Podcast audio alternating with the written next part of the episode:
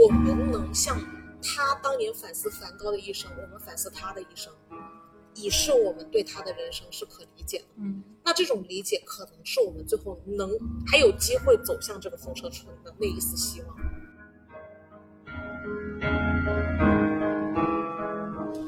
我们今天看的电影是黑泽明的《梦本片描述了黑泽明对梦的一个勾画，然后全篇呢共有八个梦境，分别是太阳雨、桃花源、呃雪女、隧道、乌鸦、红色富士山和垂泪的魔鬼，以及水车之村。这八个梦呢，几乎贯穿了人类生活的所有主题，比如说战争、和平啊、社会与人生、意识与痛苦等等。在不同的梦境里，有着不同的场景，配合不同的色彩，把人类所面对的各类主题一一呈现给大家。因为不同的故事它会有一个偏好嘛或主题。嗯嗯这个我我们在看电影的时候，我就会习惯性看到这个好无聊，就会开始发呆。看到特别感兴趣的呢，哎，可可能会调动我的思绪，哎，我会特别想去看仔细它里面的一些形表现的形式啊等等的情况。哪个是你比较感兴趣的？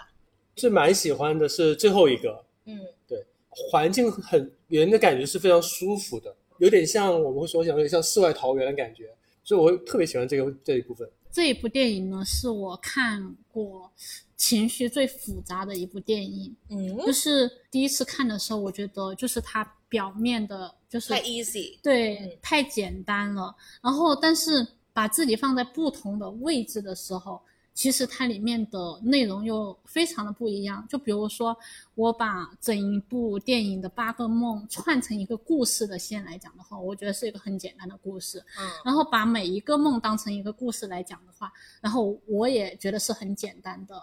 呃，一部电影。嗯但是如果说我把自己放到背景的角度来讲的话，我把自己当成是背景，然后来看这个主角，我觉得是很复杂的。我把我自己就是站在里面当成是童年时期和成年时期的那个人再去看这个社会的背景的时候，我也觉得是复杂的。哦，然后我作为一个旁观者去看待这些的话，我觉得这些也是复杂的。所以这一步从某种角度来讲的话，我觉得是非常非常简单。但是如果我去拆分里面很细节的东西，把它把自己放在不同的位置，我又觉得是很复杂的一个电影。哦，这个很有意嗯思哎，跟你刚看完电影的时候跟我的反馈对有一个转变。就是 so easy。嗯对对，刚开始看完的时候，因为我我看电影的话，就是习惯性把一部电影看成一个剧情，就是喜欢 去一句话总结。对，就是一连串的看成是故事性的东西，所以就是那个那个层面看是很简单的。嗯但是如果后面你再去回想的时候，回想里面把自己也放入到呃里面的角色，你再去看背景，或者是你作为一个旁观者去想里面的主角他在当时的背景是什么样子，或者是他的情绪是什么样子，我反而觉得这里面内容是复杂的。OK，、嗯，对于我来说，我觉得这部电影就是真的很像梦境，对，就是它特别，它有一些无厘头的地方，因为你的梦就是经常会嗯上上一个场景和下一个场景好像突然间很 乱七八糟。对，就是怎么会这样子？但是 但是呢，同时它又反映了你很多日常你在想的东西，就是日有所思，嗯夜有所所梦嘛。然后你就会觉得说，哎，我很能代入，说这可能也是可以是我的梦这样子。就是嗯它有一些无厘头，但是它有很多我当时可能在想的东西，就是有这种很还蛮有代入感的，我觉得。嗯，是的。其实这次想看黑泽明的梦，也是因为我们前段时间做了穆赫兰道嘛。对，对然后其实穆赫兰道也是潜意识的投射。嗯，那我觉得还有哪部电影比黑泽明的梦更能更详细的解释什么叫做潜意识的投射？嗯，因为我觉得像穆赫兰道就是属于包装过的、设计出来的那个潜意识投射。但我觉得黑泽明这部电影就是非常真挚、就是真真诚的，真实的梦。他真正的梦。对对嗯那我觉得他就是很适合往这个就是我们之前讨论的一些遗留问题方向发展。嗯那更何况还有著名的《盗梦空间》呢？其实《盗梦空间》小李子在那个《盗梦空间》里面做了一个电梯塔，电梯塔里面都是对他最有影响的几个场景，它都是潜意识的投射。嗯，我觉得其实如果你真的想要认真倾听一个人，想要了解他，你其实通过他的折射，你可以比他嘴上描述的更了解他。是，这也是黑泽明自己说的，嗯因为他怎么说，他可能还会包装包装对罗生门一下。对对蛤蟆的油》，就他的自传，嗯我觉得跟这个《梦》这部电影是高度重合的，所以对我来说也是他的自传，嗯也是他最后要给世界的交代，他给他自己的交代吧。也是给自己的，其实核心是给自己的交代，对对对他需要跟世界交代个啥？就是我觉得真诚的人对自己交代，就是对世界交代了。以他的对地位来讲，对，嗯，所以我们接下来就进入我们的剧情梳理吧。整部电影嗯、基本上是分为了八个梦境，嗯前两个梦境呢是从小孩子为主人公的视角去入手的，然后在第三个到第七个，其实到第八个都是同一个主人公，对一个成人成年男性的视角来去看他的几个梦境。第一个梦，那第一个梦境呢，其实是一个关于狐狸娶亲的故事，它是一个有点《聊斋》的 这样子的一个故事，这个感觉。嗯那其实就是一个小朋友，他虽然他妈反对他乱跑，但是他跑出去了，跑到一片树林里。他走到树林里，看到了一群正在取经路上的狐妖。嗯，他们很有仪式感的一些动作之后，他们发现了这个小男孩。嗯然后在发现小男孩之后，小男孩就很害怕，他就跑回家了。嗯结果没想到，原来狐妖已经先去过他家找他妈。狐妖给了他妈妈一把刀，然后他妈妈拿着那把刀跟他说：“你要去找狐妖道歉。嗯、如果他们不肯原谅你的话，你就必须要自杀，因为狐妖会带给我们很多的不幸。”嗯对，然后小男孩就问他妈说：“那这些狐妖在哪儿呢？”然后他妈的回答是：“他们在彩虹的尽头。”是嗯于是这个小男孩就踏上了去找狐妖的路。这个梦境就终结在一片特别美的花园里，然后上面是有彩虹，然后有非常美的光线。嗯对，如果单看这个故事的话，就是我觉得有一点点无厘头，就有点像是那种嗯小小朋友小时候做梦就会经常梦到一些，就比如说飞起来的梦啊，嗯或者是就是嗯长高的梦啊，或者是梦到鬼啊这种东西，嗯我觉得是有一点点像是小孩子在成长的过程当中，就有一点点是带着一定的恐惧性向前去寻找路路的。嗯，就是他可能怕的东西会怕很多，因为他母亲给他灌输了很多这样方面的教育，就是说你不要哭，可能会被怎么怎怎么样被带走。对，然后但是他去寻找这个狐狸的过程当中，我就觉得特别像是一个小孩他的成长之路，然后要长大了，要追寻一个什么样子的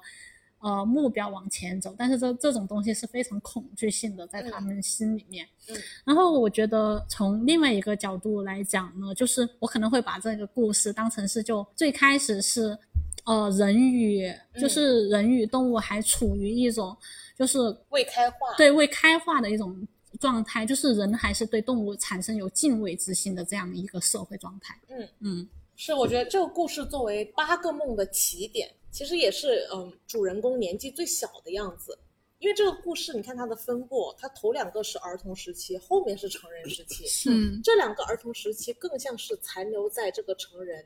的回忆中的追忆，给给人感觉是你长大了之后问你，你小时候什么什么事情对你印象最深？什么阴影呢？有对，又会让你想起什么，然后你就会说哦，我当年有一个这样的故事和那样的故事。我觉得它这里的设计啊，就是作为第一个梦来讲，它是有一个这样子的倾向的。是，就像我长大了过后，我跟你分享我小时候，就只能分享那我看见的几个鬼。对不对？就很像这种感觉。嗯对，就问你记得什么，嗯，你你记得那个事情，它是对你影响很深的那个恐事情。惧性很强的事情。对，嗯嗯、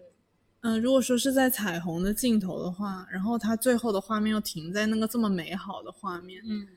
它其实寓意是一个比较，其实是一个比较算是阳光嘛，就是你可能要走一条很布满荆棘的路，但是、嗯童年是美好的。但是 ending 应该是好的吗？还是什么？ending 是好的吗？我觉得这个打个问号疑问。我觉得就是它展现出一片就是美好的世界，我觉得是嗯童、年的世界吧，就是童年的那种生活在一种呃可能被保护的，就是呃像我们小时候看的那种童话故事啊，都是很美好的。嗯，他给你铺了一条这样子的路，但是现实生活当中，我觉得他其实是很恐惧要去找狐狸的这一整个过程。是，我觉得他这个结尾其实是很矛盾的，他突然戛然而止的很突然，是的，就是感觉这事儿没有终结，没没解决的。其实，那他到底是找到了这只狐狸道歉了呢？他不用自杀了吗？他是没有给足这个交代的。嗯，那他是不是要自杀了？还是说他因为贪恋这种世间的美好，嗯，既不愿意找狐狸道歉，对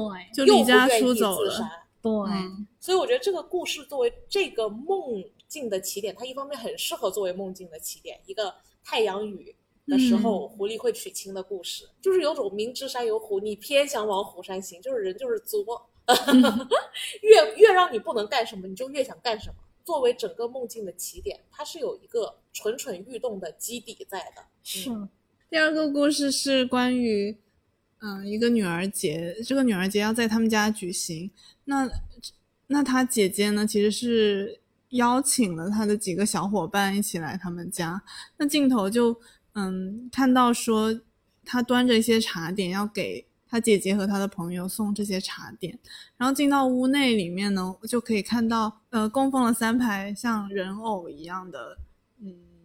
它这个其实是来源于日本文化的传统，对，就是他们早期在女儿节的时候，嗯他们为了转移人身上的厄运，就会做人偶。如果你们家生的是女孩儿，嗯他们就会把这个人偶当做是这个女孩转移的厄运，然后让她随河流飘走，意喻着厄运远离我的女儿的意思。但是后来呢，因为他们这个人偶越做越漂亮，越做越贵，大家不舍得送 走大，家不舍不舍得把那个人偶送走，就变成了把这人偶供供起来。奉起来。对，OK。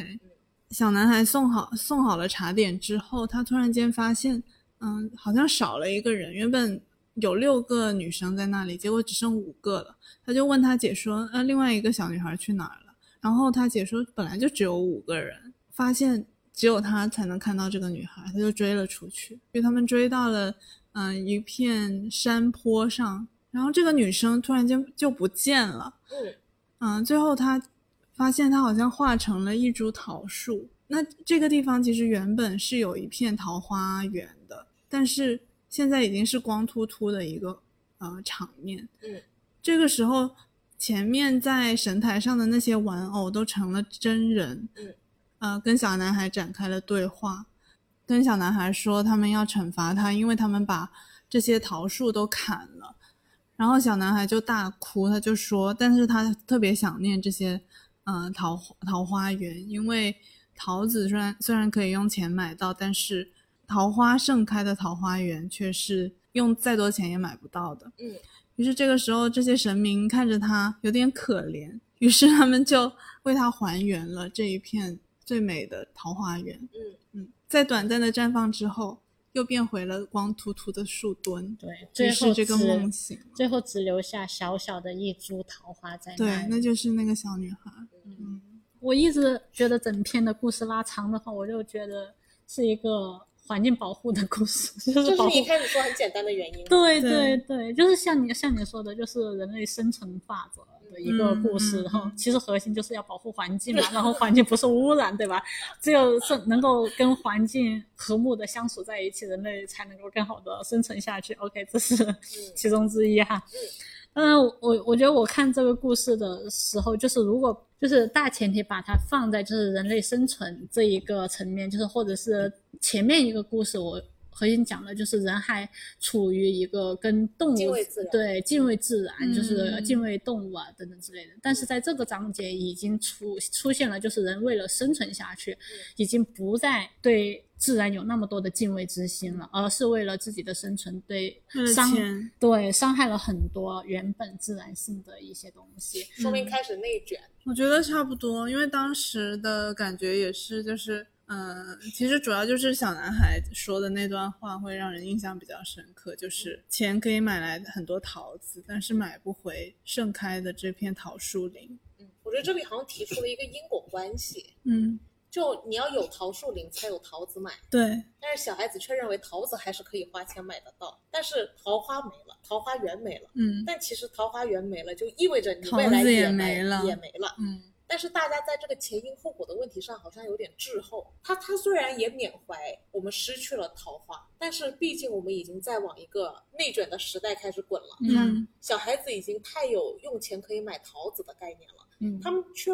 不知道，因为我要买桃子，我要守护桃花林。我觉得这里的因果关系就是蛮怪的。我当时看这这一段的时候，那他后面留了一小株桃花的那个，你觉得是一种残存的希望吗？我觉得是啊，下一秒就给你摘去拿到家里面插花。你看，你看那个，就刚开始镜头，就是一进去就是他们家的那个置景处啊，就是一个陶瓷瓶，瓶里面就是插着桃花。哦，嗯，其实我倒觉得不是说没了桃花源，嗯但我觉得小 S 他说没的东西并不是桃花源，嗯而是盛开桃花的桃花源的那一片美景，嗯他失去的是景色，而不是这片桃花源。对于他来讲，还是觉得说过去美好的回忆这个东西没有了。嗯，当随着时间的流逝，他可能会有一天会忘记。嗯，就是我更关注回忆而不是实际，是不是也有点本末倒置的因果问题呢？嗯，那到下一个梦境呢？嗯，这个主人公就变成了一个成年男性。首先的这个梦境，我们把它称为雪女的梦境吧，嗯就是是四个呃像探险家一样的登山登登山，队，对对，在暴风雪中艰难行走。嗯看表好像只走了三个小时，但是其实他们已经走了三天了，所以他们陷入了一个非常绝望的境地。嗯这个过程中就开始有队员不断的倒下嗯，直到最后这个主人公他也倒下了嗯。那这个时候呢，就出现了这个雪女，给这个主人公披了一件特别美的这个毯子，嗯嗯，好像要救他的样子。是但是呢，在后面他每次想要真的挣扎着站起来的时候，他又发现雪女按着他不让他起来。嗯那在这一番的挣扎过后，他终于把雪女推开，然后真的站了起来。他把他的队员都陆续喊起来了，然后他们四个就终于站起来了，继续行走。然后不知道是不是他们的幻觉还是什么的，他们走了几步，然后就赫然发现原来营地就在他们的前方，嗯，马上就可以到达了。是，嗯，我觉得黑泽明的这八个梦可真的是看似简单，其实解读起来有点复杂。嗯嗯，这就是我说又简单又复杂的情是的，绪。是的。雪女的故事呢，其实就是一个你对她好，她就会对你好；你对她不好，她就会报复你的。在都市传说里是一个这样子的传说，非常典型的《聊斋》传过去非，常典型的《聊斋》。我们已经看了三集《聊斋》的感觉了嗯啊、嗯！一开始我都以为他是来救她的。雪其实是很暖的，我当时以为是要有那个失温症了，就是呃，不是说冷到一定程度你会觉得烫吗？我当时以为是这个意思，雪是温的嗯，冰是烫的，我记得是是这么描述的。大概是这样，对。对，但其实就是哄骗他的方法。对，然后这个男的却一直抵抗，我觉得这一段甚至有点好笑，就他不断的想起来，然后被摁回去，起来再被摁回去，互相拉扯。然后他就一层又一层的给他盖被子。我突然后来发现这一个设计也挺好的，就是像雪，你躺在雪里越久，你身上盖的雪越多，这就是雪女在干的事。等你觉得可以温暖的躺在雪女给你带的这些毯子里的时候，你就挂定了。嗯那好在这个人就是挣扎，那挣扎到一定程度，雪女后来摁都摁不回去了，他就彻彻底站起来的时候，雪女就跑。嗯，如果大家不是因为有这个意志坚强，在跟雪女搏斗的这个队长，那可能所有人都死在雪堆里了。我当时以为是策略，就是望梅止渴的那种，就是说我们其实马上就到了，方位就在前方。大家都说你的针已经，你的表已经坏了。他说没有，还在走啊。我觉得他是一种自我鼓励，嗯嗯，就是我就望梅止渴嘛，我胜利就在前面，这是他鼓励自我意志的方法。这也是导致了他是唯一一个可以挣脱雪女控制的那个嗯有坚定意志的队长。嗯，是用这个故事来过渡前面的童话世界，我觉得也是一个很好的世界。就像前面我们就是讲到它的主人翁都是以儿童的视角去看待这个社会，都是有一些啊、神神鬼鬼叨叨的东东西，对吧？神话故事跟对习俗，嗯，对，然后然后马上从这一个故事好像进入了成年世界一样，是就成了那种生存性的问题了。是，嗯，沉淀下来了，回到回归到现实生活中物质社会的一种感觉。我觉得前面两个也是现实的问题，嗯只不过童年的他不能理解。对但是这个学女篇的转变的这个成年男人对，，马上要去面对对这些现实性的问题。对他知道嗯他要、要去博弈，对，要去进行生存了。嗯下一个梦境呢，就就是主人公他是一个军人，那他此时是站在了一个隧道前面，嗯隧道是一片漆黑。嗯那这时候从隧道里面跑出来了一只狗，它是一只军犬，然后它就一直对着这个主人公在吠，这让主人公有点害怕。啊、但是他还是走进了这个漆黑的隧道中嗯。他穿过了隧道，然后突然间有个人从隧道中走出来。这个人，我们从后面谈话中也知道，他其实是他以前的部下。是就非常心痛的看着他的部下，然后他必须要跟他的部下说，他其实已经去世了。嗯他的部下就是说，就特别不能接受自己已经去世了这件事。他说：“我前段时间我还回了趟家，我还看了我妈，嗯等等。”嗯，但是最后他就只能接受这个事实，然后就回到了隧道里面。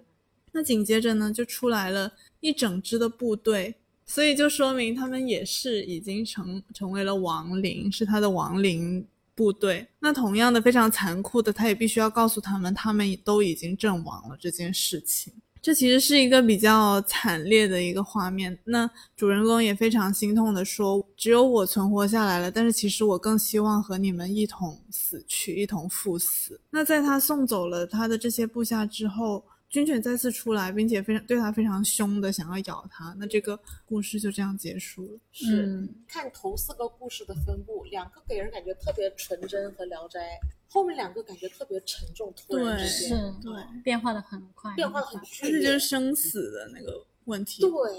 特别直接。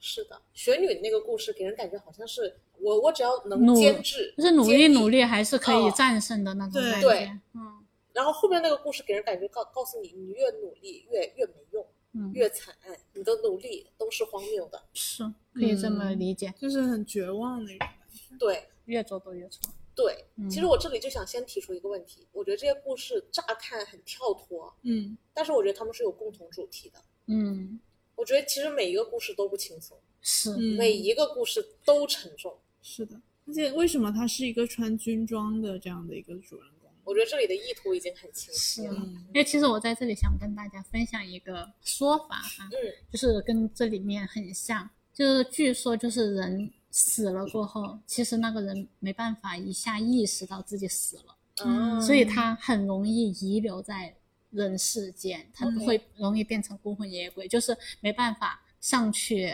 马上进行轮回这个概念。嗯。所以其实这里的军军队也是一样的嗯，他们就是死了过后，他们是没办法马上意识到自己死了，嗯。所以他很容易就是像他说的啊、他还记得他昨天还跟啊、家人一起吃饭啊，就是等等之类无间地狱啊，对对对重复着我还执念嘛。对，嗯，像前面的就是我们聊到的人跟呃动物就是有自然有敬仰之心，然后开始破坏自然，嗯然后开始征服自然，嗯呃，雪女那个就是某种程度上是征服自然，然后到了这一步就是开始大面积的进行毁坏了，嗯嗯，就是通过不同的武装程度啊，去对我们所生存的环境进行各种各样的破坏。嗯然后从个人的角度，就是童年步入成年的这一阶段，就是童年的时候，好像是看一切的东西都是。看似美好的，然后进入成年的过后，好像是要开始面对生存性的问题，然后好像是对这个社会有各种各样的看法。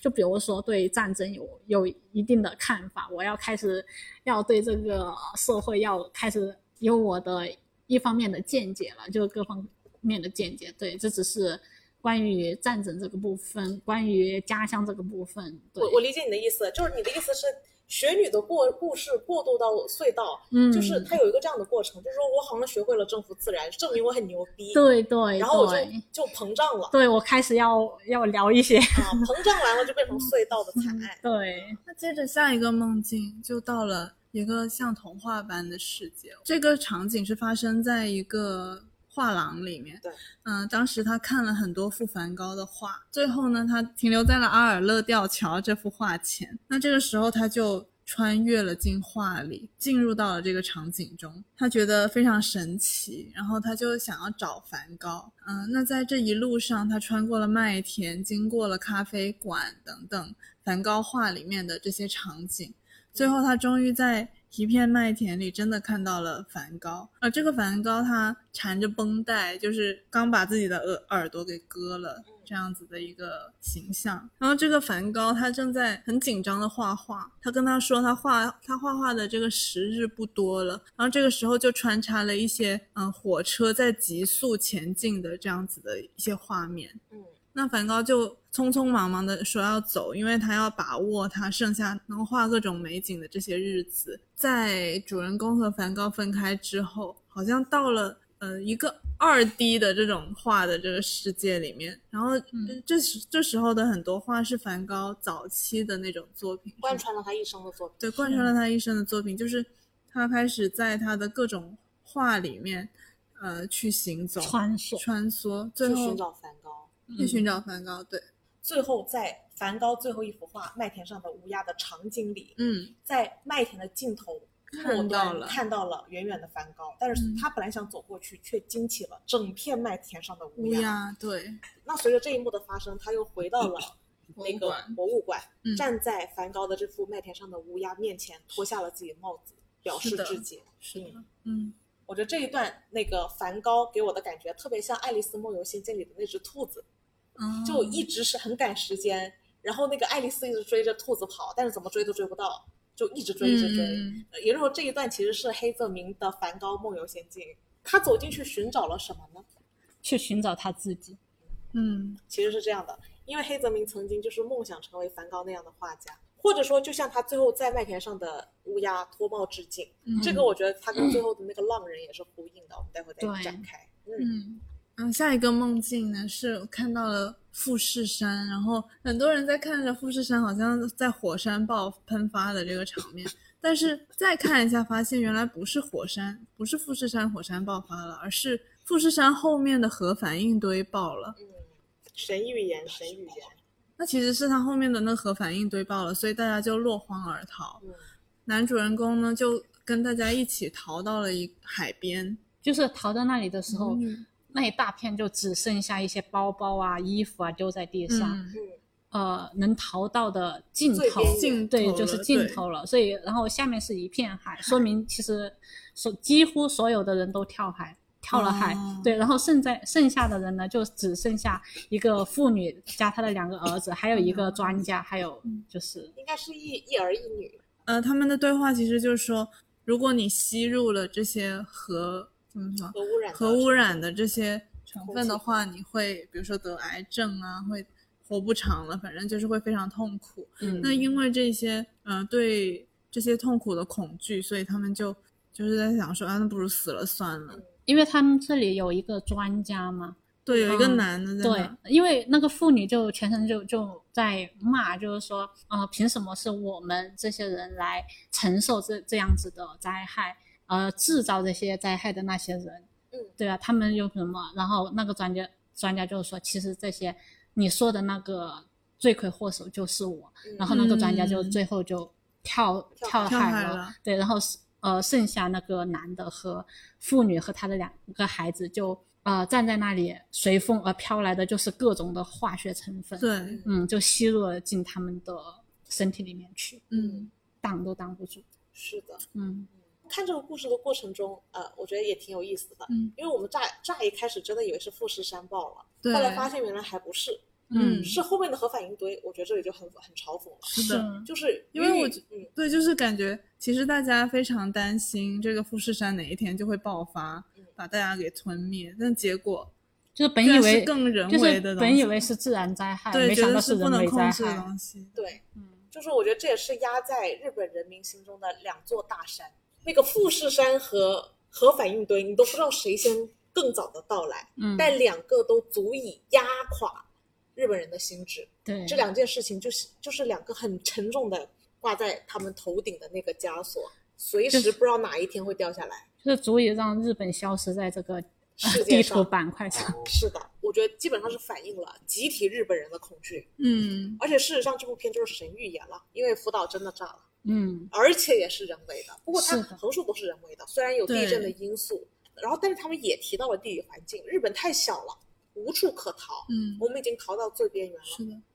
我觉得这里是几大悬在日本人头顶的窘境：嗯。一是他们无处可逃，二有富士山，三有核反应堆。嗯。感感觉这一幕现在就是完全就是现实了，就是现在整个日本就是现在就是这个状态。是啊，嗯还有一点就是日本采取的核电站的技术，嗯，也是最容易爆炸的技术，这是有原因的。我知道原因讲道这个很重要、啊。要讲吗这个才是重点。？OK，嗯，呃，因为日本选择福岛核电福岛第一核电站，它用的是废水堆这种方式。我们会说核电技术分很多代，目前有四代，日本基本上全都是二代。然后废水堆就是非常不稳定，但是为什么日本要愿意用呢？是因为这一类型的核电站产生的核废料可以用作军事用途。是。哦其实说白了，就是很像我们之前看过的那个动漫《东京残响》，嗯就是作为战败国的德国和日本是不能做核武器的，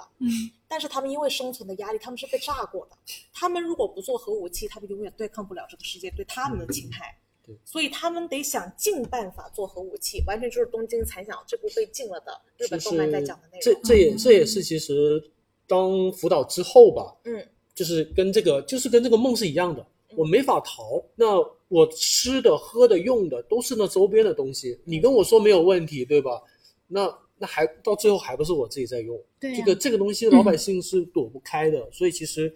就我觉得这个梦非常就是就是现实就是现实，嗯只是说刚好哎。这个时间点是出现在之前，但是这种担心的点其实大家都有。其实它一最直挂在日其实最早从切尔诺贝利开始，其实全球大家都关注过的点，包括其实现在全世界只要在核电站附近的，大家都会担心这个点。所以我们可以待待会再继续展开。嗯嗯，那下一个梦境其实跟这一个还有一些关联之处，因为它表现的好像就是在在大家都吸入了非常多核辐射之后，然后大家就已经变异了，成了食人魔一样的物种。那这个男主人公他其实还是一个比较正常的人，然后他就在一个很荒凉的像一个矿山上这样的地方，然后就碰到了一个食人魔，然后那个食人魔就呃带他去看其他的其他的人都变成怎么样了。其实大家都是在一个非常痛苦的状态下去挣扎，对他们反正现在在在一个非常绝望的境地，在很痛苦的挣扎。然后那个呃食人魔最后也跟那个男主说：“你快跑！”就因为他也要发作了嗯，他应该是就想要把这个男主给吃掉，所以这个男主就疯狂的逃跑了。他这一段很有意思的事情是，他乍看好像跟前面是因果关系，嗯但是好像第这个食人魔的故事讲的是被原子弹炸后受到的辐射。其实我觉得它反而是这一片有点联合隧道的那一片，嗯，就是好像两个嗯他他们，因为他哦他在讲讲这一篇食人魔的时候，他其实核心讲的并不是说呃这里的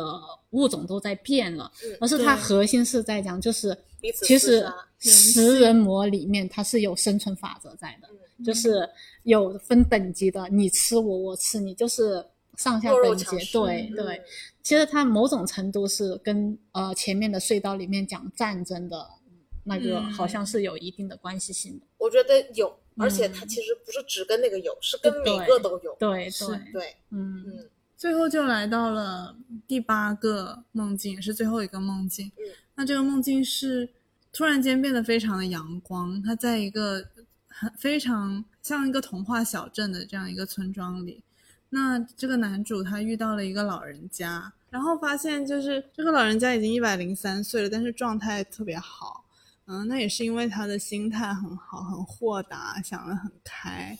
比较有意思的就是那个老人家说他要去参加一个葬礼，但是是一个喜葬，呃，要埋葬的这个人还是他的初恋女友，葬葬礼还可以这么开心。其实我觉得这个也跟一开始那个狐狸娶亲那个虽然是在娶亲，好像在办一件喜事，但其实办的特别丧的这样子的一种氛围，形成了一个鲜明的对比。因为他现在是办一个丧事，但是特别的欢喜，大家都在庆祝。当那个男主就是进入这个小村庄的时候，他路过一个桥，他看到每一个小孩路过那里的时候，都会摘一朵鲜花放到那个石头上去，他就对对这个事件感到非常的疑惑。在他跟老人聊天的时候，他就问老人，就是说为什么大家都会在那个石头上放一，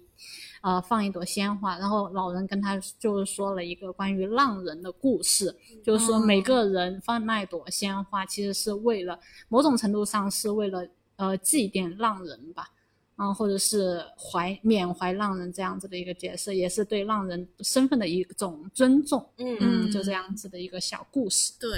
差不多就是这全部的梦境了。是的，因为是梦境，所以它显得每个梦好像突出现的很突然。嗯，但是你细想一下，好像又有多少又有点关联性。是。但是这种关联性好像又不是绝对的因果，按顺序的怎么串这八个故事？如果我自己来串的话，哈、嗯我可能就按照黑泽明的人生来串。嗯，是的，我很嗯赞同。因为其实黑泽明是一九一零年到一九九八年，他的他这一生正好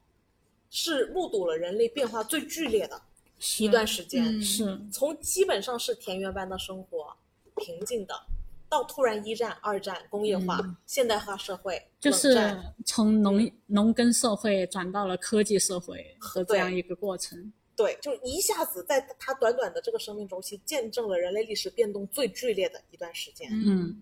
那我觉得，其实他的这些故事的前后，完全就是包裹了这些年这些动荡，这些动荡，嗯是最剧烈的这几年的动荡。是对，这部片见证这一切的就是黑泽明本人。嗯。因为在他第一个故事《狐狸娶亲》的这个故事里面，其实那个小男孩他的家里嗯，门牌上挂着黑泽，嗯，那也就是说他就是这个小男孩嘛。对，是。所以以此类推的话，他就是那个当年见证了狐狸娶亲，但是却没有切腹自尽，也没找到狐狸的那个小男孩。嗯。然后他觉得自己厄运缠身，是。然后后来到了桃花源这个女儿节的故事，他依旧也没有很好的处理好和神明之间的关系和自然之间的关系，或者说他哪怕内心隐约对某些觉得我们可能是不对的，对他感觉到了，他感觉到了，就是年纪轻轻有很多事感觉上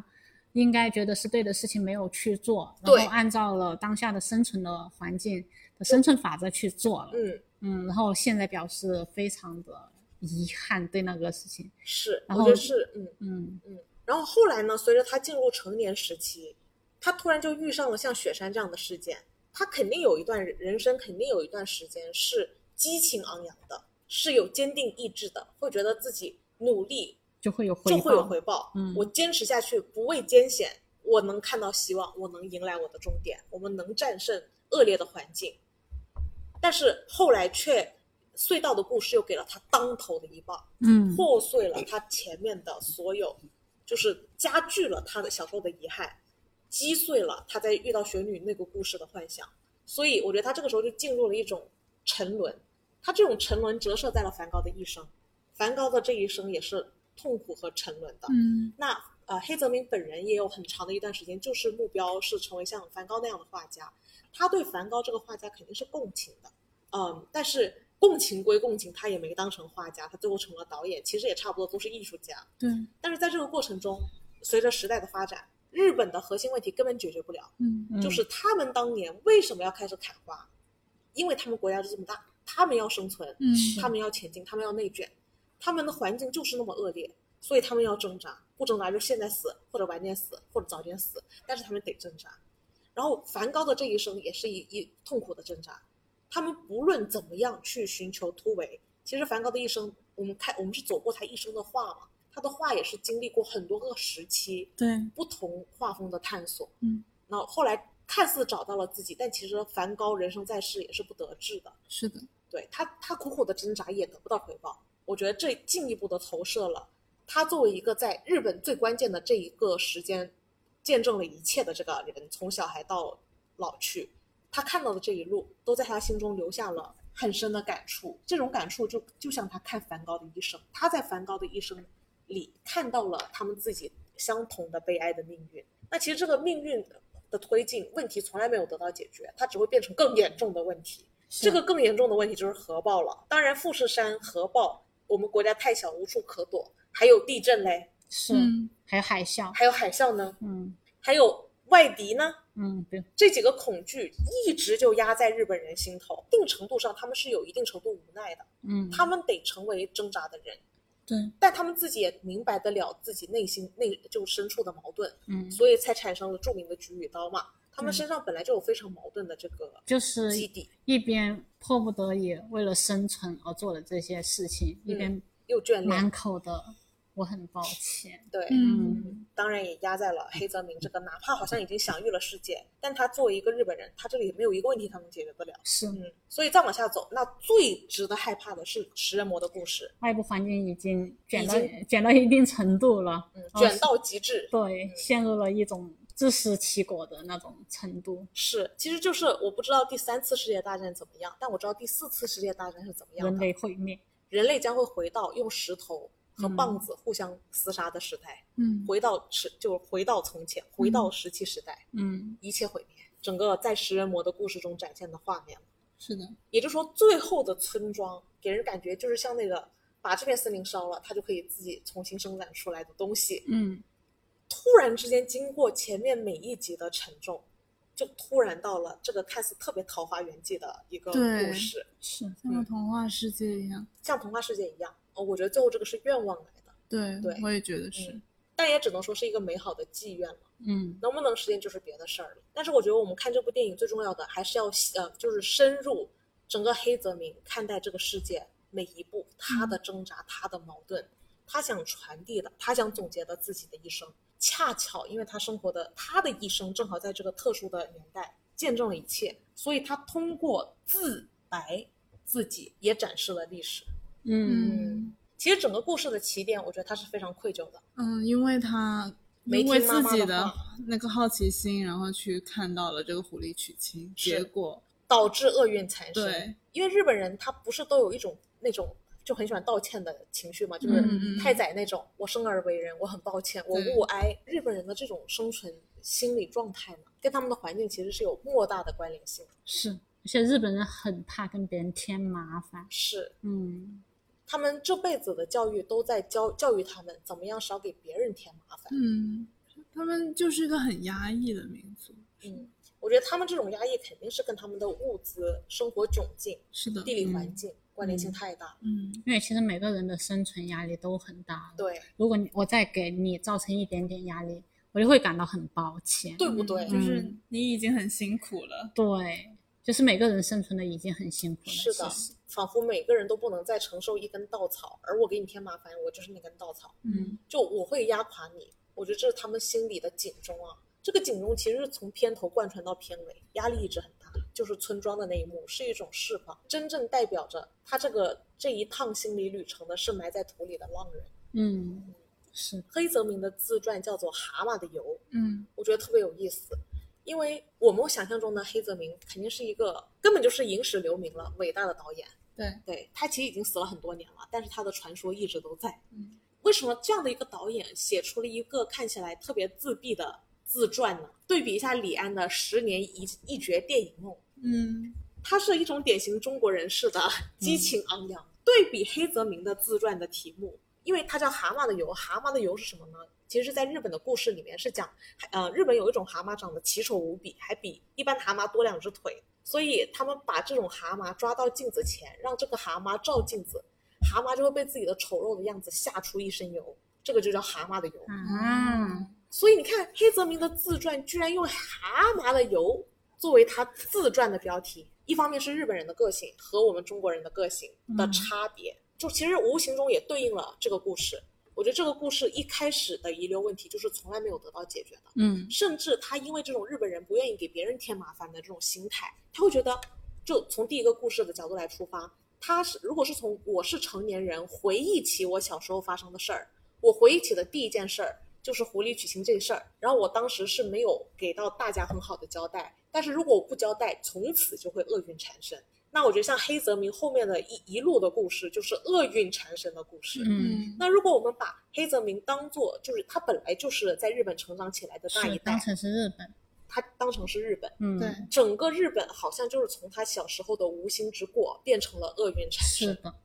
嗯所以我觉得黑泽明他在自己的意识中对自己的那种愧对疚，和他对整个国家、他的家的愧疚和痛苦，我觉得就是全程是体现在了他对他的自述和他在这个电影中的描述里了。嗯悬在日本人和黑泽明头顶啊，是有一点亏欠的。这种亏欠，你可以说是日本人的文化带来的，也可以说是他们本土的窘境带来的这种极致的生存压力。那所以在呃狐狸娶亲中，这个黑泽家的小孩因为没做好，没有听妈妈的话，那感觉他今后的一生都在这种厄运中度过。所以当他在桃花源的呃女儿节的故事中，因为感觉就是他内心的愧疚，导致这种厄运要开始追着他打。他想逃，他本来那个小女孩就是为了勾引他出去，然后好让神明去抓他嘛。抓他就是为了让他，就是给他惩罚，让你永远回不了家。他当时因为还表现出了我也很遗憾，他表我也很抱歉，嗯我也不想的，这导致神明还是愿意放过这个小孩。但是放过这个小孩不代表能解决任何问题，是该产生的问题也产生了，他依旧是解决不了问题的那个人。那我觉得这种愧疚也累积在了这个小男孩的心中。嗯他也能察觉到问题将会越演越烈，但是他又没有办法阻止。但这个时期的他只觉得是自己的错，嗯，他还没有意识到，嗯，可能是生存问题。但是进入学女篇，他就意识到个人意志的问题了。进入学女篇，他就突然承认了。那我觉得这个其实跟他呃黑泽明写的自传《蛤蟆的油》的结构也特别像。黑泽明的这个自传很奇怪，他首先讲了他的童年，然后讲了他的青年，讲到他拍《罗生门》之前的年龄，《罗生门》这个年龄之后的所有发生的事情，他就再也没讲了。嗯那我觉得就很吻合。其实这个故事前两个故事是儿童时期，后面的六个故事都是他的青年时期，就没有再往老年发展了，就给人感觉就是他的盛年时期，嗯不讲老年。我觉得后面是他更愧疚的，嗯就后面增加的只有他的愧疚，而没有是 而没有就是说能解决问题的那种能力越来越强。年轻的时候可能还有从向往到挣扎，嗯，到希望到毁灭的过程，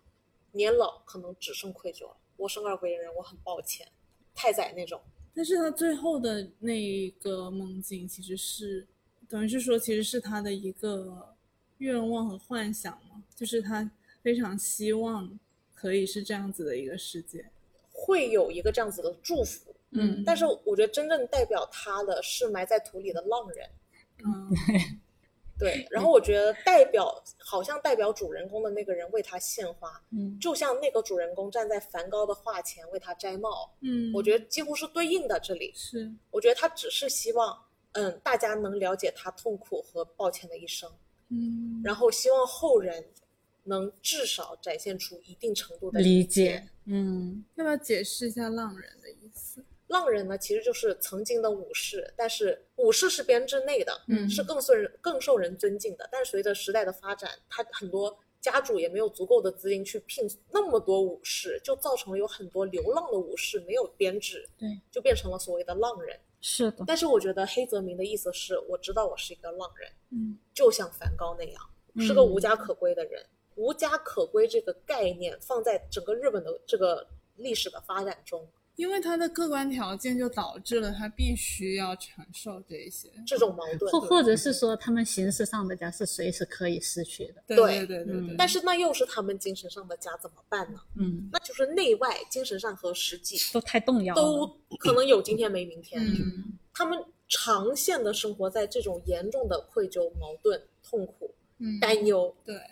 我觉得这会是日本人个性形成的一个基底。这个故事的字里行间啊，也无处不体现他这种他这种矛盾性怎么来源。这就是我们的文化，嗯我怎么办呢？那我又想苟且偷生啊，因为人世间还有很多美好啊，我又不能就真的全部去死，嗯我还是有眷恋的，我还是想奋力一拼的，基础人性嘛，你我又有什么差别呢？所以他忍不住去偷偷看，忍不住去沾上这一身的厄运，但是又就没有那样的勇气能谢罪，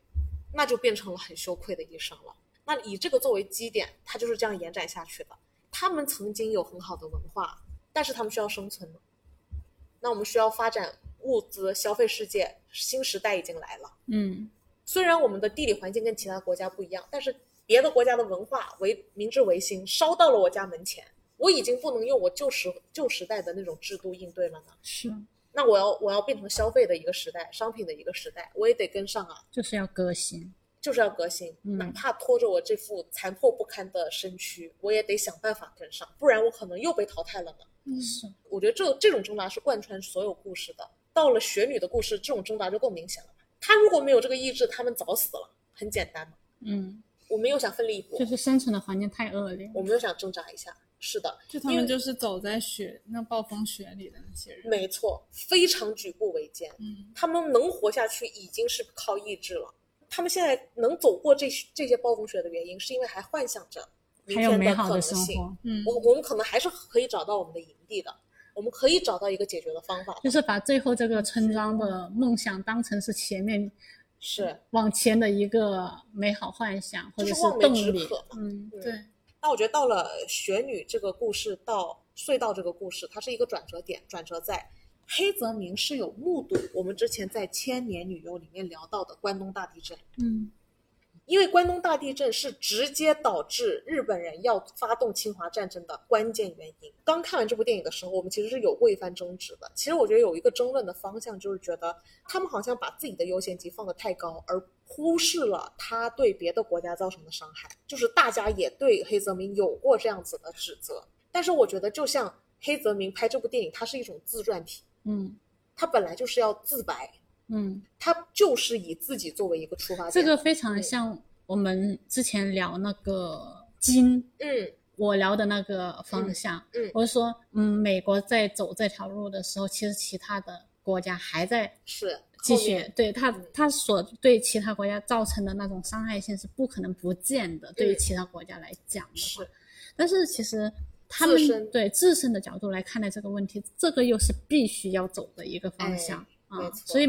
没办法说我们呃从就是受害者理论去探讨，去感伤我们是受害者，嗯只有。我觉得正常的看待事情的发展性，也也许可以摆脱受害者理论这一套。是，我觉得你这里其实提出了一个非常有意思的立场问题，嗯就是大部分人肯定会站在自己的立场出发，然后容易跟你对面的立场形成对立。是，我觉得这里更好的解决方案，往往不是我站在我的立场指责我的对立对面立场，而是如果你把自己换到对面立场，你真的会开心吗？我觉得可能你会发现对面真的更惨。这件事情要做到是非常难的一件事情。我我小时候有个特别印象深刻的故事，美国不是有很多那种青少年枪击案吗？嗯然后有一个枪击犯杀进学校，枪杀了很多孩子，嗯最终是被枪杀的受害者的父母去安慰杀人犯的父母，嗯，因为杀人犯愧疚啊。是这个特别震撼，我觉得。我觉得这件事情就是有点像我刚刚讲的那个，其实这个感受我印象很深刻。我跟我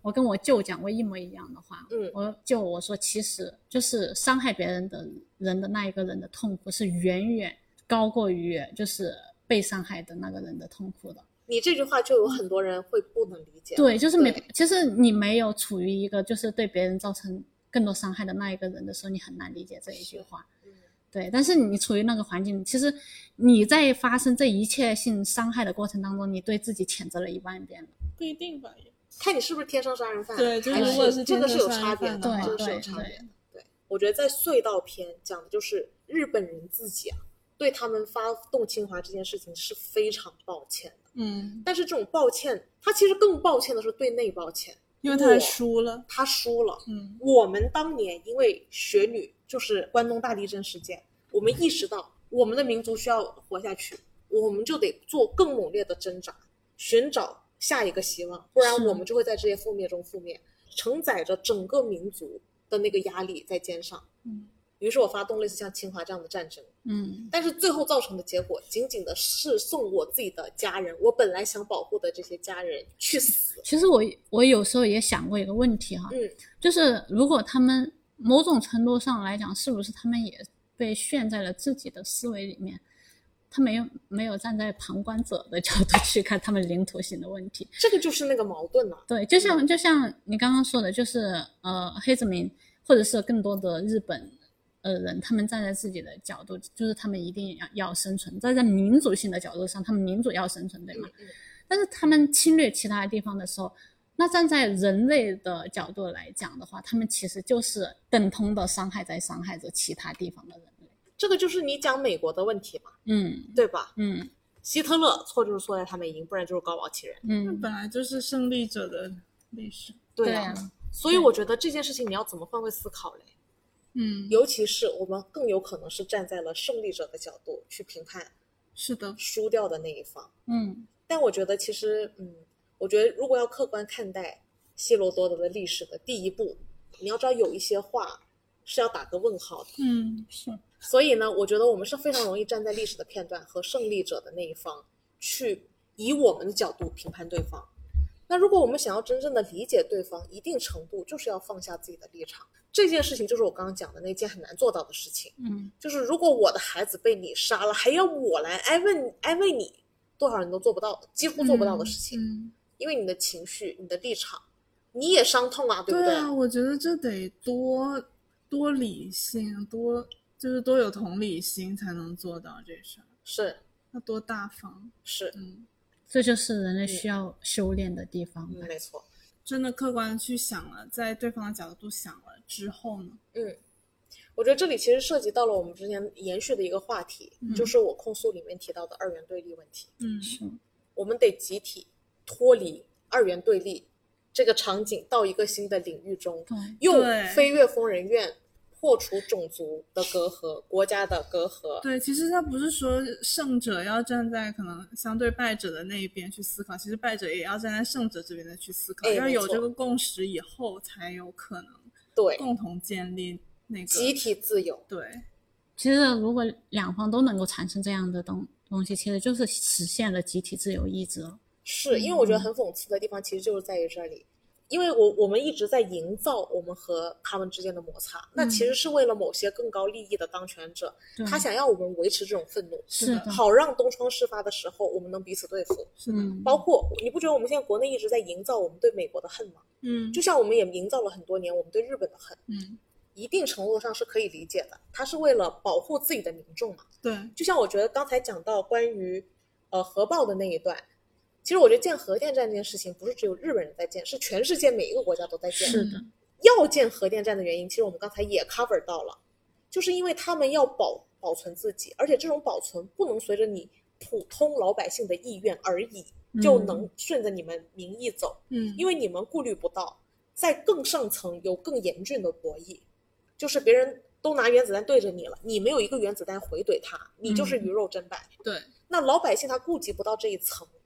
他只觉得你影响了我的生活。其实格局是不全面的，就是说我们的换位思考角度来讲，弱者没有站站在胜者，就是弱者没有站在强者的角度考虑。觉得日本它只只是把很多矛盾性更集中的一个地方，但我觉得它这种它也代表世界，嗯哼，因为侵略这是一个过程，动荡、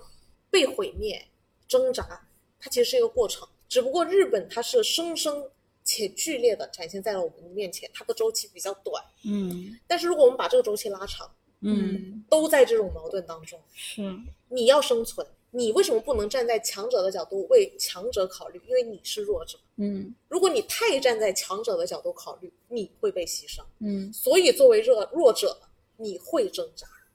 你会要跟强者博弈，你们的矛盾就更没有办法消除，差别只是谁是成王败寇。那如果你一旦成了那个王，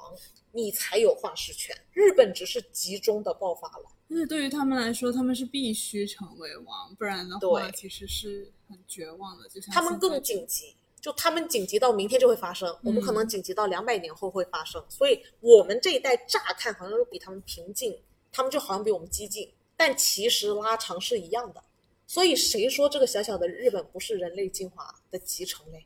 我们现在能活生生看到整个日本的这个案例在眼前，难道不就是我们应该思考这个人类大命题的时刻吗？嗯因为我们之前已经讲到了所谓的群体自由，讲到了之前的我控诉二元对立是必然的，唯有的解决方案是跳脱于二元之外，嗯有没有别的解决方案？但但一方面，我们其实又非常清楚，这一手的博弈在大家都没有进入这个共识之前，嗯，你这边还得博弈着，是。就你既得有这方面的激进，又有那边的思想，你又得敢于畅想和想别的解决方案，你两者根本就不能舍其一。就是你这边的思想还要等到嗯，大家的都往这边想了过后，嗯。你才能够集体往这边去是。生活。是的，嗯因为其实无数次，整个黑泽明的这个梦也告诉了我们，这种极端的零和博弈的结果就是死，而且不是只是他们死，是世界死。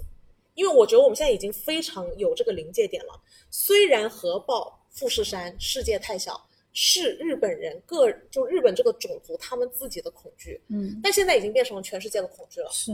你还你们还记得冷战吗？嗯，对啊，其实是一样的呀。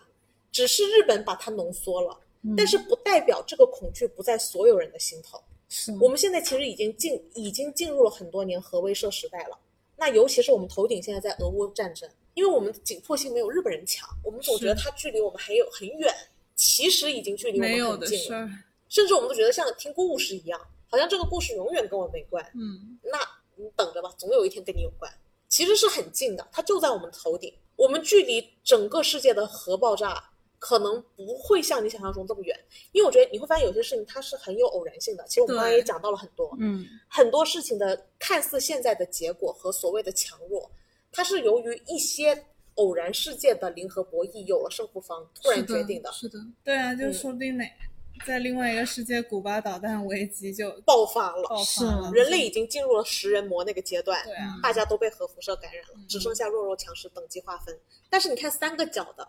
比两个脚的痛苦，两个脚的比一个脚痛苦。这里又迎合了刚才说的，我作为杀人犯，我可能比别人，就如果他不是天生变态，嗯他可能一定程度上他也承受的很多，是但他承受的很多，弱者也更不会站在他的角度为他考虑。当然我觉得唯一的可能性就是我们一直说进入汉娜·阿伦特的公众领域前最基础的一步，就是我既能理解这，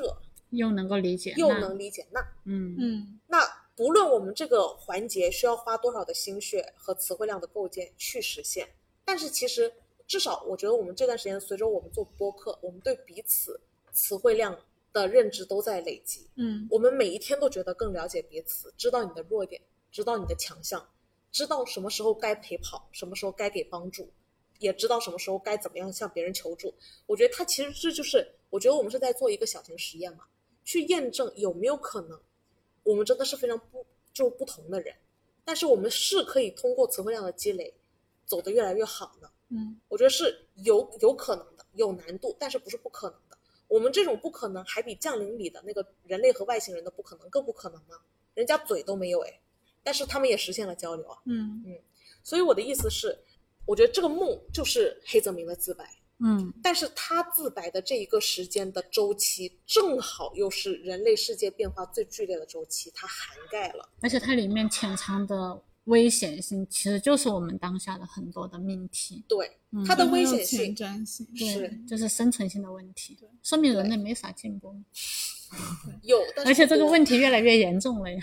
就是弱者又博弈失败了，嗯他没有完成那一次偶然性的变化，对，那嗯那种偶然性、突发性的那一次成功，嗯。那我我觉得他这个平衡已经渐渐失衡了，是，就是上面太强了，现在强者更强，强者更者弱弱，者更弱，对对对，是，它会导致我们上一集其实有讲过的另外一个问题，就是大家都在做 A 的事情，当出现 B 问题的时候，你就等着大家傻眼吧。嗯，一旦没有没有多元化的社会，再也没有人知道怎么处理 B 了，那你自我毁灭好了，那就最好能进入远哥说的死循环，还能有循环。嗯。但是循环就要看你在哪个时间节点了。嗯希望你循环的节点，你好幸运能出生在村庄的那个节点，但说不定你是食人魔的节点呢。而且从我们现在的环境，其实我们是距离那个六七，就是 核爆事件和食人魔概率更高的。对，我们可轮不到村庄啊，我们轮不到村庄了。现在，所以我觉得，如果我们老是期待着我是幸运的，嗯希望我就是我能保持这样的幸运一辈子，不要让我遇到那一刻。我觉得这种就是一种虚妄的幻想。必是，避世，就像你们上一集吐槽护士长那样，就是大家也会开始有这样子的危机意识，嗯然后需要去做一些准备。嗯，是的。所以其实我觉得回看整个关于呃黑泽明的梦，他的每一层梦境，一方面有充满着他对家乡、我们过往经历、动机，我愧疚，我难堪，我生而为人，我很抱歉，太宰那种；一方面承认自己做错的事情，他最后可能只能以死谢罪，嗯但他又不得不去我觉得。这这就特别像是刚刚我们聊的那个问题，嗯，就是一方面意识到零和博弈是必须，会走向毁灭。就是对，嗯一定是当下这个社会就是要进行的游戏规则。嗯但是，一方面我我又意识到，就是另一方面，我们可能会抱有另外一种思想或可能会让这个世界更美好。嗯，但是能怎么办呢？嗯我有那方面的思想，但是我们生存的环境就是零和博弈，所以其实既要具备有那样的思想，又要具备有这样子的生存意识，嗯一边跟这个社会博弈着上去。嗯所以他的其实抱歉是抱歉，就是我在博弈当中就是造成的伤害伤害性，嗯嗯而且是我既然有那方面的思想，也不能为这个社会做在零和博弈上做出一点点贡献性的事情。就他羞愧就是羞愧在我既抱歉我伤害了人，又抱歉我没赢，嗯，然后还很绝望。然后我还得继续抱歉，是因为这个游戏还在进行当对中。对我还得继续抱歉，我还得继续伤害别人，然后又面临我又再一次的输了。我觉得这种抱歉真的非常抱歉。嗯，像他们这种痛苦，我觉得其实也不仅仅是日本人的痛苦了。我觉得随着时代的发展，战线的拉长，现在俄乌也已经爆发了，嗯现在中美关系也够紧张的了，而且我们中国也发展到了一个物资过剩的时间了。是，嗯，整个其实所有的矛矛盾都隐隐的在都在爆发都在作祟。嗯那我觉得其实这里我们其实也一直在聊，我们其实要做两手准备，一手准备就是我们还是要想办法在零和博弈中赢，嗯，因为赢了你才有话语权，这也是刚才我们讲到的一个矛盾点，然后我们切开了的那个，是，就是为什么我不能做那个卖面的，谁谁赢都行啊，嗯。人来多一点，我可能卖的面更多嘞，其实是很理想化的。嗯。你真的是被统治的那一方，你没有发言权，你你过得怎么样，那是人家说的算。嗯。是的，其实我觉得美国已经算做的很好的了，比大英或者法国 做的好很多了，嗯。一种进步，但可能也不是终点。但是我的意思是，他至少没有泯完全抹杀你。像他们统治了日本人之后，你可以说美国对日本也做了很多傀儡般的事情，但是他也同时也没有杀日本天皇。我们之前有看那个，嗯他没有杀日本天皇，他保住了日本两千年的文化，嗯他让日本的文化持续发育了。嗯现在还跟海贼王合作，我非常两高兴。千年，美国在那一念之间，他没有动，他没有动这个手，但他其实也可以在那一念之间动这个手。嗯那也就是说，再一次的，你挣扎还是要的，这也是我们刚说无法摆脱的矛盾。你不能完全拱手让人，你如果是被你是交出权力的那个人，你就很被动嘛，你的生杀就在别人手里了。我们现在讲的也也无非是我们一方面是在要要在零和博弈中赢，赢了以后我们要把话语权拿在手里，然后我们的下一步才是决定性的。我觉得罗斯福那一次也靠近了。是的，是的，嗯罗斯福基本上当时说上帝只能排第二，罗斯福排第一。当时在解决了美国经济危机之后，嗯他连任了四届哦，我感觉他要不退也可以不退了。好在他死了，病死，而且是那再一次的保住了美国的这种民主。嗯但你也会发现，这个东西如果我们不常常去思辨它，它也会有下一个偶然性出现，就再给他遇上一次罗斯福，那个罗斯福长命一点，他们也就扭转过去了。所以我觉得这种偶然性，我觉得这种偶然性是可以被增加的。就是就怎么说呢？如果是一个概率事件，我们唯有的方法就是增加它的概率。当它概率越大，我们才能跟我们才能增加这个偶然性发生的概率嘛。嗯，你单元化肯定就是减少概率嘛。对，所以其实我们上一集讲到的里呃那个多元化的社会，也是为了增加更大的概率，嗯，去创创造这样的做更多嗯的准备。做更多的准备，嗯而不是只准备什么就够了，也不是只站在呃相互理解的角度就能够了，嗯而是我们一方面能理解，但同时我们要赢，同时我们也得做好赢了之后我们得怎么限制赢了之后的可能性，以此类推。整个故事的这一路，我觉得他的意图已经特别清晰了。他的一生等于日本的一生，等于未来的世界，人类历史发展的规律。到这个时间节点前全部讲完，到了，然后就到了那个，他其实是留下了一个美好的愿想愿景。我觉得这是他的愿望，他希望每个老人走，尤其是他，他接下来也会面临暮暮年嘛。对，他后半段的人生，从七武士，从那个罗生门之后的那段人生，他在自传和他在这部梦的电影里面都隐去了。我们刚刚留下的这个伏笔没有展开，为什么会有一个这样子的断点呢？我觉得一方面也是因为黑泽明他在他呃后半段的电影生涯中，他有因为电影不被人理解而选择自自杀未遂。他后半段也有很多电影他拍不了，拍出来也被市场诟病，也拿不到资金，已经开始进入了他在零和博弈中开始不断的落败，几乎已经打碎了他还能争抢的心。我觉得这一切对他来说都是羞愧的，他想把这一切交给我们去评判，最后他还是留下了一个愿景，这个愿景，我觉得就是体现在他在那个最后的村庄，他嗯希望所有人还能过上美好的生活。嗯，希望大家对这种浪人是尊重的状态。是，如果还有这种尊重的状态，说明这个世界还还是有救。的。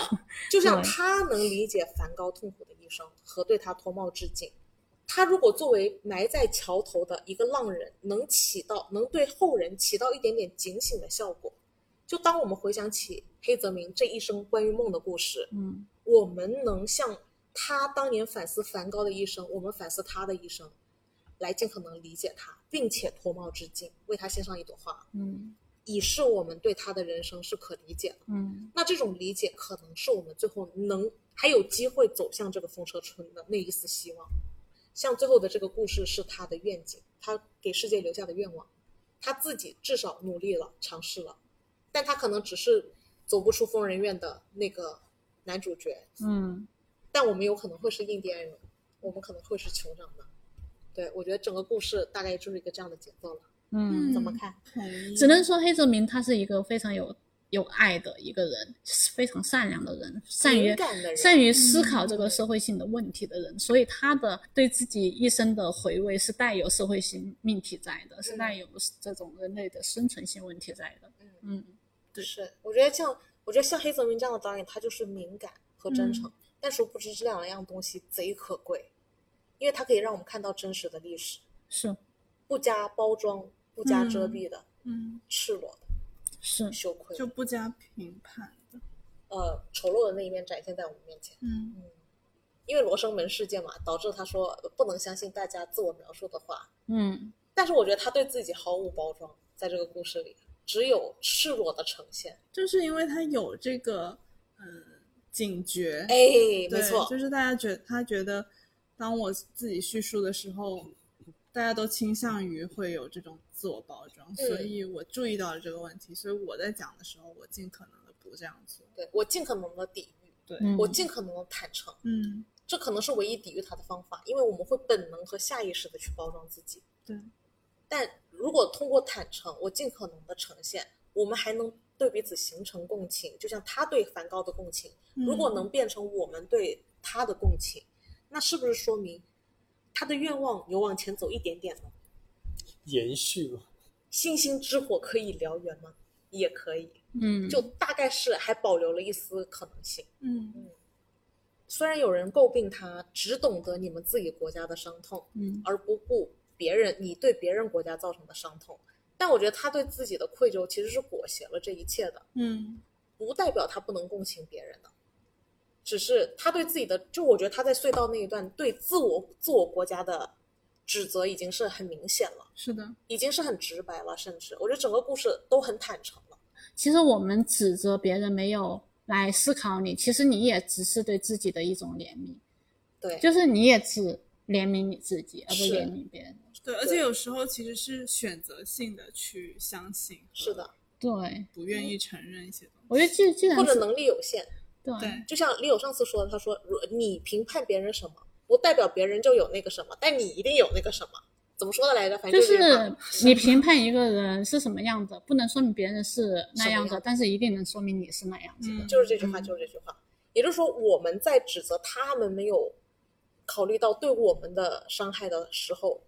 说这句话的人，他肯定不会是一个能考虑到我对别人有什么伤害的人。嗯，不然你应该更容易去换这个位，到对方的角度去思考这个问题，而不是这样子的站在你自己的角度指责别人。没错了。嗯嗯，我觉得这种思辨正好又很恰当的对应了大家对他的指责和黑泽明对自己的自我指责。指责，嗯，也是虽然对于我来讲哈嗯，他这种自我指责，能够自我指责，总比指责别人要好要好一一点点。你你觉得他欠缺是欠缺在他没有真正去解决问题，，对，然后这个也是他的那个羞愧的对对对，因为我觉得这种长期性的指责，其实就是自我羞愧，一直在羞愧，但其实真的是没有，就是像犹太人那种更解决性问题的那种，嗯，嗯，属于是那种类型。所以信仰还是很重要的，你嗯内心得相信自己是个天选之之子，你得是解决世界问题的那个人。对，如果一直抱歉，一我一直跟你说我伤害你，哎，我对不起，对不起，我很对不起，这这其实是现在很多人的状态，就对是啊陷入死循环啊，对他一直陷入了那种抱歉的察干嘛思循环。对啊，但其实也跟现在很多人，大家刚刚也有聊过嘛，就是大家会很在乎当下，嗯嗯很在乎现我现在开心就好了，我也不会在乎你之后怎样。其实这也是某个时间点出现的时候，嗯大家处于一种你说迷茫也好，或者他找不到怎么去做的时候，他们很多人就会出现这样的状态。我们说不是说及时享乐不好，嗯而是当你一直都在及时享乐的时候，嗯，找不到突围的方法。我觉得其实还是那一句话，就是不要不要觉得二元对立，就一直思考那个命题在那里。其实这个真的不解决问题，还是像那个蓝莓之夜那个一样的，其实多去其他地方看看，对世界很大，你多学学先，别整天，一定是会有其他解决方法的。是是的。嗯，好，那我们今天就先讲到这儿吧。好的，好的，那我们下周再见。拜拜拜